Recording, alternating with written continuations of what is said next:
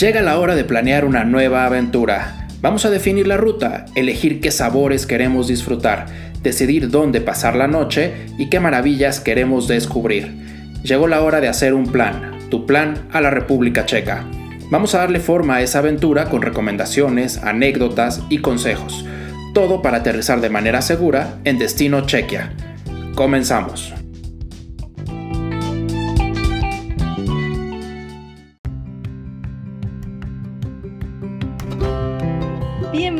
¿Cómo están? Muchas gracias por estar con nosotros. Estoy aquí con mi compañero Fernando. Fer, ¿cómo estás? ¿Qué tal? Muy bien, Pau, muy contento de estar aquí con todos ustedes. Muchas gracias por seguir escuchándonos, por seguir bajando el podcast. Gracias por los comentarios que hemos recibido. Gracias por las recomendaciones también que nos han enviado. Pero Pau, ¿este capítulo de qué va? Vamos a centrarnos en la movilidad, en cómo llegamos, el cómo moverte dentro del destino, en las nuevas alternativas que, que presenta también para que podamos descubrir Chequia de una manera diferente, innovadora también, ¿por qué no? Entonces, vamos a empezar ahora sí que con lo básico. Fer, ¿cómo fue tu vuelo de México a República Checa? Voy a hacer un paréntesis rápido para personas que nos escuchan. Para volar de México a República Checa no hay vuelos directos. Tienes que ir o a través de algún punto de conexión en Europa o a través de Estados Unidos. Con este preámbulo, yo volé vía Madrid con Iberia. La verdad me fue excelente porque el, el avión era nuevo el servicio fue bastante bueno, la conexión me fue muy bien, fue una conexión corta, las cuales yo agradezco.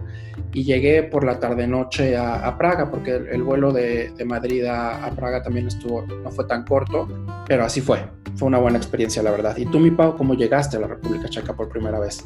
Fíjate que yo llegué con Lufthansa y la verdad es que el servicio a mí se me hizo muy bueno. Nunca había volado eh, con esta aerolínea y mi primera vez, la verdad, fue excelente. Creo que yo soy fan de comer, entonces la comida me gustó mucho, te daban como chocolates, galletitas como en el inter de todas, este, de todas las horas que estás en el vuelo, entonces yo era como feliz, me la pasaba comiendo. Yo no soy fan de dormir tanto en el vuelo, entonces era como, ah, aunque no ves nada, pero pues ahí estás viendo la ventanita, las películas. Entonces, la verdad fue una experiencia muy buena, el servicio muy bueno. Y llegué a Frankfurt y tuve la oportunidad de tener algunas horas libres. Fui del aeropuerto al centro y de regreso, ¿no?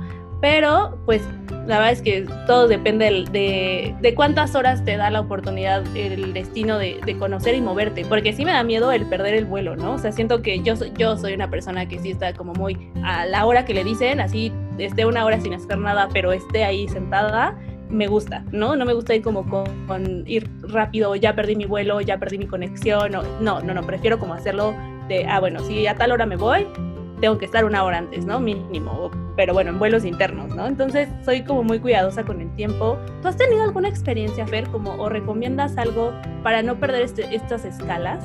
Gracias a Dios no he tenido experiencia, yo también soy bastante aprensivo con todos esos temas. Y algo que les podemos recomendar a todos los que nos escuchan es que cuando compren el vuelo internacional, siempre compren el vuelo a punto final, porque muchas veces la gente piensa, ah, compro el tramo largo, por ejemplo, el México-España, México-Francia, y luego ya estando allá, a través de una de bajo costo, compro como el ticket Francia-Praga, etc. El riesgo de que hagan esto es que si el vuelo largo se les atrasa y no llegan a conectar con, con el otro vuelo, ese vuelo, ese vuelo se pierde completamente. Entonces, para ir protegidos, mi recomendación siempre es compren el ticket completo. Con la misma aerolínea, platícame, Pau, ¿tú tuviste alguna experiencia al respecto de esto, de las conexiones? Fíjate que eh, justo en otra ocasión de regreso justo de Praga a México, yo volaba igual con Lufthansa, pero volaba vía Múnich, era Praga, Múnich, Múnich, México, y la aerolínea estaba en huelga. Entonces, todos nos dijeron como, no, llegan primero al aeropuerto y ahí ves, ¿no? Porque también tú empiezas a moverte y asustarte, ¿no? Como de, ¿qué hago? ¿Qué hago? ¿Qué hago? Entonces, eh, nos movimos al aeropuerto y la aerolínea sí nos dijo, mira, no vas a volar el, no vas a tener la conexión de Múnich, México, porque ese vuelo de plano no va a salir, pero sí nos dieron un voucher para estar en el aeropuerto de Praga, bueno, sobre todo para la comida. Nos volaron de Praga a Múnich y la aerolínea nos pagó una noche de hotel. Y de hecho fue, o sea, muy, muy cerca del aeropuerto. También nos pagaban el transporte del aeropuerto al, al hotel y viceversa. Entonces, creo que como lo mencionas, el estar protegido por la aerolínea es lo mejor, porque yo creo que si hubiéramos volado, como dices, en bajo costo con otra aerolínea y no volaba, y el de, o sea, o perdíamos una conexión, no sé qué hubiera hecho. También llevas con menos presupuesto porque era mi último vuelo, entonces, o sea, ya venía de regreso y ya decía como, ay, voy a gastar todo, ¿no? Entonces era como, pues ya no tienes tanto presupuesto como para estar buscando alternativas, ¿no? Entonces creo que las aerolíneas siempre manejan muy bien eh, estos temas, entonces creo que el ir protegido es, es otra ventaja. Y oye Fer, ¿y tú eres un viajero ligero o te gusta viajar con muchas maletas? Yo la verdad es que no sé viajar ligero. O sea, mi meta sería poder viajar con solamente la maleta que va arriba en cabina, pero no, no lo logro. Y qué bueno que lo mencionas, Pau, porque eso también es un punto importante a considerar ahora, ya que las aerolíneas, actualmente muchas, no te están incluyendo las maletas documentadas en el costo del boleto. Entonces es importante que nuestros amigos que van a comprar su boleto se fijen si la maleta está incluida. Y si no está incluida, es bueno que las prepaguen o las compren cuando están pagando el boleto, porque siempre les va a salir mejor que pagarlas en el aeropuerto. Yo la verdad es que como te dije, no he logrado viajar con 10 kilos de, equipaje en cabina. Aplaudo a los que lo logran. ¿Tú, mi Pau, sí documentas o eres de esas personas iluminadas que viajan solo con 10 kilos de equipaje en cabina? No, ojalá, yo creo que vamos a tomar un curso o ver tutoriales, Fer, porque no, no viajo así. Sí viajo con solo una maleta documentada, pero ¿sabes también que es chistoso a veces? Que en los aeropuertos grandes, los backpackeros son los expertos, ¿no? Entonces, ellos llevan todo, todo lo que encuentran y todo, y de repente te toca una revisión y es como de, no, ya, ya perdí mi conexión, ya perdí todo, pero pues también es como tener paciencia. Así que si algún día lo logramos, esperemos no molestar a todos los de atrás con todos nuestros, saque esto, saque lo ¿no? Creo que sería igual una aventura si nos toca, F. Ya, ya iremos viendo. Eso sí, sí, porque justo cuando pasa seguridad, como llevas todo en la maleta chiquita, ahí es cuando luego te tienen que revisar completamente y pues sí te retrasas bastante en seguridad, pero te ahorras la llegada, el esperar tu maleta que luego tarda. Entonces tú nada más llegas con tu maletita, te sales del aeropuerto y vas directo a la ciudad. Oye Pau, y justo hablando de esto de cómo llegar a la ciudad, cuando tú llegaste a Praga, ¿Cómo conectaste con el centro de la ciudad? ¿O fueron por ti? ¿O cómo fue esa experiencia? Fíjate que yo llegué ya en la noche, yo ya pensaba que iba a encontrar menos opciones porque llegué en la noche y llegué en diciembre, que eran unos días que normalmente los servicios cierran antes o tienen alguna cuestión como diferente, ¿no? Los horarios. Entonces, que creo que sí es muy importante revisarlos antes de su vuelo para que tengan las opciones abiertas, ¿no? Y ahí voy a hacer un pequeño paréntesis porque una vez que uno llega a Praga, sí manejan el euro, pero la moneda oficial, como lo hemos platicado, es la corona. Y ustedes, la corona checa.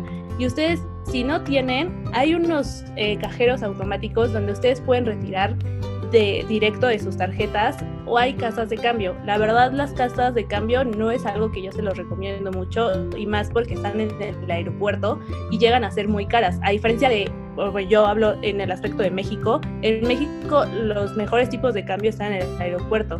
Allá normalmente están un poco más caros que en el centro.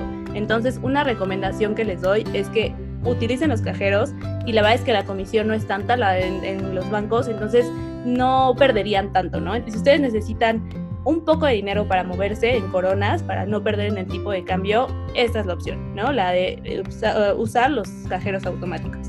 Y bueno, terminando este paréntesis, comento que como yo llegué en la noche, ya no alcancé horarios de bus, no alcancé, o sea, el taxi, no he tenido muy buenas experiencias, pero no, no en el destino, sino en otros viajes de usar taxi. Y en México estoy muy acostumbrada a usar Uber, entonces la verdad es que yo utilicé mi Uber, eh, tenía datos de, de, de Wi-Fi del internet del, del aeropuerto, entonces pude pedir mi Uber y ya de ahí me llevó directo al centro. Como yo viajé en la noche, no había nada de tráfico, entonces llegué muy, muy, muy rápido. El aeropuerto no se me hace el aeropuerto que esté tan lejos de la ciudad o por lo menos del centro.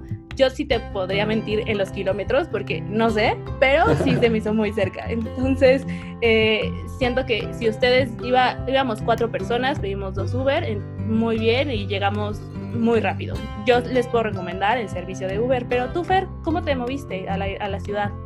Fíjate que yo no llegué tan tarde y entonces tuve la oportunidad de utilizar el servicio de bus que sale del aeropuerto y estuvo, la verdad, bastante bien. Te indican dónde lo tomas, es el 119. No te lleva directamente al centro, pero si te estás hospedando en el centro, te conectas con una estación de metro y de ahí vas directito al centro y puedes hallar un poco la, parada que te quede más cerca de tu hotel. Entonces la verdad es que fue rápido, fue cómodo y así fue como llegué al centro de Praga. Pero hablando justo del metro y tal, Pau, tú cuando estuviste ahí tomaste el metro, caminaste, ¿cómo te moviste en Praga? Pues fíjate que en el centro la verdad es que no necesitas otra cosa más que tus pies para llegar a cualquier lado, pero sí utilicé tren y autobús para viajar a otros lados y sí tenía que conectar, no me quedaba como tan cerca de mi, de mi hotel, ¿no? Entonces lo que yo hice fue que tomé metro.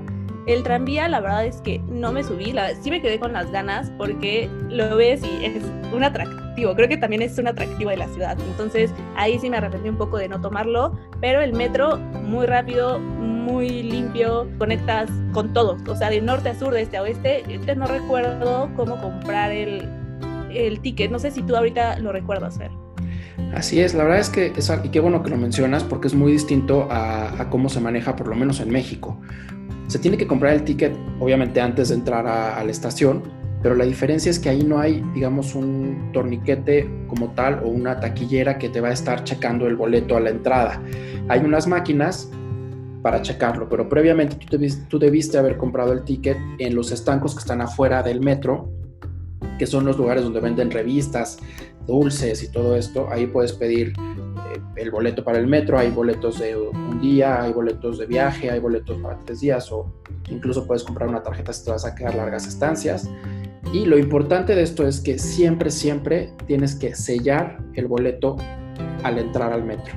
Una vez que entras, lo sellas y a partir de ahí empieza a correr ya sea el tiempo, si lo compraste por un día, por ejemplo, o el recorrido, ¿no? si lo encontraste por trayecto. Es bien importante porque hay controles aleatorios dentro del metro y si te detectan un, boleto que no fue sellado o si no traes boleto, porque muchas veces lo vemos muy fácil meterte porque no hay, digamos, no hay nadie checando, si te detectan, la multa es bastante, bastante cara. Entonces, les recomiendo que tomen nota de esto. Y pues muy buena recomendación, Pau. Oye, pero hablabas de que tú además saliste de Praga y utilizaste bus y tren. ¿Cómo fue tu experiencia? ¿Dónde fuiste? ¿Qué tal la conectividad de Praga hacia otras ciudades? Yo recorrí cuatro ciudades, Karlovy Vary, Český Krumlov, Borno y Olomouc. Las últimas dos son ciudades que no están tan cerca de Praga. Mm, el, y el tan cerca, en verdad, es que no quedan a media hora, ¿no? Pero no están tampoco tan lejos, ¿no? No son como cinco horas, no, no, no, la verdad es que están, también conectan muy bien. Y las otras dos están, te digo, ya un poquito más cerca de Praga, entonces esas, yo hice excursiones de un día, entonces como para aprovechar todo, eh, mm, lo recomiendo sí, las excursiones de un día, pero pues ahorita veremos, Fer, si organizamos de un día o nos vamos de un road trip por toda República Checa. Ya lo veremos a lo largo de los capítulos. Pero eh, yo, es, los dos más cercanos me tocaron en bus y los otros dos las dos, otras dos ciudades sí me tocaron en tren. Mi primera experiencia fue en República Checa en tren y la verdad es que yo no conocía muy bien cómo funcionaba porque aquí en México no tenemos estos servicios. Entonces, pues yo compré por internet, por RegioJet, la página viene en español, entonces ya desde ahí ya me sentía como, ah, bueno, segura, ¿no? Ya sé lo que voy a comprar y eh, llegué a la estación central, que la verdad a mí se me hace muy bonita y no conozco, bueno, sí, y no conozco otras, entonces a mí se me hizo muy, muy bonita. Y ahí llegas y te dicen como, este es tu, tu vagón, ¿no? Y la verdad es que una, que no había tenido una experiencia así, sí llegué y como que dije, ay, ¿dónde es? ¿Dónde es? ¿Dónde es? No encuentro nada, te, me perdí, lleva con mi familia y pues bueno, mi hermano y yo este, pues, hablamos inglés y está ahí nos podemos como defender un poco sí fuimos a las, a las oficinas, la verdad es que hay gente muy amable, siempre te ayuda, siempre dice, no, mira, subes aquí, te vas por acá, llegas aquí, no sé qué. Yo me sentía en Harry Potter llegando a la tres cuartos porque no la encontrábamos, pero digo, ya con la experiencia ahí vas como dándote cuenta cómo funciona. Y lo que más me gustó, Fer, la verdad, en la experiencia de tren, es que vas viendo muchísimos pueblitos, los paisajes valen muchísimo la pena, o sea, tú dices, me voy a dormir, ¿no? Son como dos horas, me voy a dormir. No te duermes de que estás viendo, estás te digo que yo soy fan de comer. Y no, no perdona a todos, pero yo me la pasaba comiendo porque también ahí tienen como ciertos menús. Entonces te dan café y creo que chocolate ilimitado. Si compras también como unas cabinas privadas, te dan una pequeña... Eh, una pequeña botella de champán y ya te dan el, tu jugo de naranja para que te tomes tu mimosa. Entonces, la verdad es que todas esas experiencias las disfrutas, ¿no? Y más te digo, como aquí no hay, yo allá me sentía, pero bueno, soñada, ¿no? Entonces, a mí me gustó mucho la experiencia en tren. En autobús también tienen wifi, entonces la verdad me parece como una muy, muy buena opción limpios, a tiempo. Si llevas maletas, también eh, tienes la seguridad de que van a estar ahí, que nadie más se las lleva. Entonces, muy, muy buena mi experiencia. Yo sí les recomiendo mucho esto. Pero tú, Fer, ah, ¿fuiste a salir? ¿Cuál fue tu ruta? ¿Qué tomaste? Fíjate que sí, sí salí, pero a diferencia de utilizar el tren, que la verdad se me antoja muchísimo porque es una de esas experiencias que siento que como latinos no tenemos tan, tan cerca aquí en, en este lado del mundo, eh, nosotros lo que hicimos fue contratar un servicio privado y bueno, pues ya sabes, te recogen en el hotel, te llevan, haces la excursión y te regresan a, la ciudad. Es muy cómodo, claramente el, precio es más caro que si te vas en, autobús o en tren, pero bueno, cuando vas con un grupo, cuando lo puedes prorratear, la verdad es que es muy atractivo. Pero la verdad es que ahora que cuentas la parte del tren, se me antoja muchísimo vivir esa experiencia, Pau ya nos tocará, Fer. Estoy segura que, lo vamos a intentar. Oye, Fer, pero me, da curiosidad un poco eh, lo que tú mencionas de tu transporte privado. ¿Tu transporte privado también ya te incluía algún tour dentro de la ciudad? Fíjate que el que contratamos sí, de hecho venía con la, guía que nos llevó a la ciudad nos iba guiando y la verdad es que era muy cómodo porque la guía se, se, mensajeaba con el chofer, entonces había algunas partes donde la caminada era muy larga de un punto a otro, entonces se acercaba el transporte, nos acercaba por, pues, al, al siguiente punto y eso también te ayuda a optimizar tiempos. Ah, ok, entonces creo que también esa es una ventaja, ¿no? Porque bueno, nosotros que nosotros la verdad no contratamos guía y pues todo lo hacías por tu parte, ¿no? Pero creo que también el que te lleve un guía y todo te va explicando mucho más de lo que a veces tú puedes encontrar, ¿no? Entonces creo que tal vez sí te sale un poco más caro, pero bueno, tienes otro, otro tipo de experiencias. Oye, Fer, fíjate que aquí platicando estuve viendo el video de Alan por el Mundo y hay una experiencia en bicicleta. No sé qué tú tan bueno eres en bicicleta, Fer. Híjole, Pau, yo creo que te voy a tener que esperar en Praga. ¿Cómo está tu plan? pues fui muy malo en bicicleta, pero quizás me convenzas. A ver, platícame más de esa experiencia.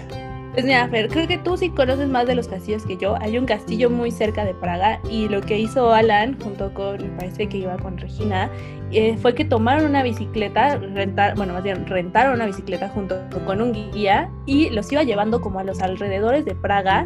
Es un castillo que bueno, a mí me impresionó, vale mucho la pena. Él hizo una escala, digo que yo me siento como si yo hubiera ido con él, ¿no? Porque creo que te lo estoy contando tal cual, pero así lo maneja, ¿no? Entonces llegan a un pequeño restaurante antes de, llegar al castillo donde la comida se ve súper deliciosa. Entonces como que siento que es una ruta que podríamos hacer, Fer. Bueno, él, la, la, cuenta y se ve muy sencilla, Fer. Entonces creo que sí te voy a decir, Fer, anímate porque vale la pena. Entonces creo que si vamos en verano también valdría la pena los paisajes, eh, las, bueno, las vistas y bueno, el calor tal vez un poco nos agobie, pero creo que vale muchísimo la pena vivir una experiencia diferente, ¿no, Fer?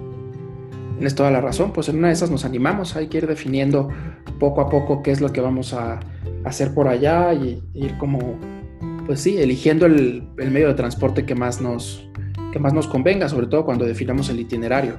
La verdad es que de lo que más platicado, de lo que hemos platicado, a mí el tren me está haciendo ojitos. Sí, Fer, yo creo que, ¿sabes qué se me antoja a mí? Rentar un auto. Pero no sé si tú o yo seríamos tan valientes de hacerlo porque yo, yo me pierdo en cualquier parte, ¿eh, Fer? bueno, yo también, pero eso puede ser una alternativa bastante interesante porque puedes ir puebleando, puedes ir conociendo más cosas creo que la verdad puede ser interesante el tema del, auto. Solamente hay que checar el tema de la licencia, si nuestra licencia es válida para manejar allá o si no, si hay que tramitar alguna licencia internacional. Eso sería interesante investigarlo. Sí, creo que vamos a, eh, mediante vamos a armar el itinerario, vamos a ir revisando todos estos detalles para cuando mostremos nuestra ruta FER no tengamos ninguna duda, sin ningún pero, ni nada que diga como, oh, oh, hubiéramos hecho esto. Oye, pues creo que con esto estamos cerrando el capítulo.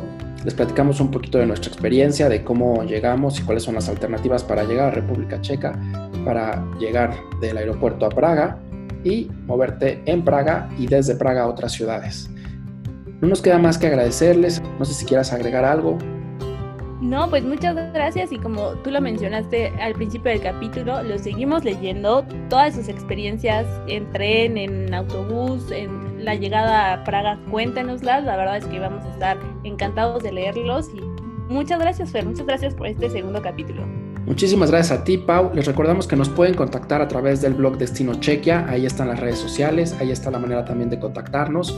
Y pues nada, escríbanos sus dudas, sus comentarios. Vamos a estar respondiéndolos. Y pues los esperamos en el siguiente episodio. Hasta la próxima.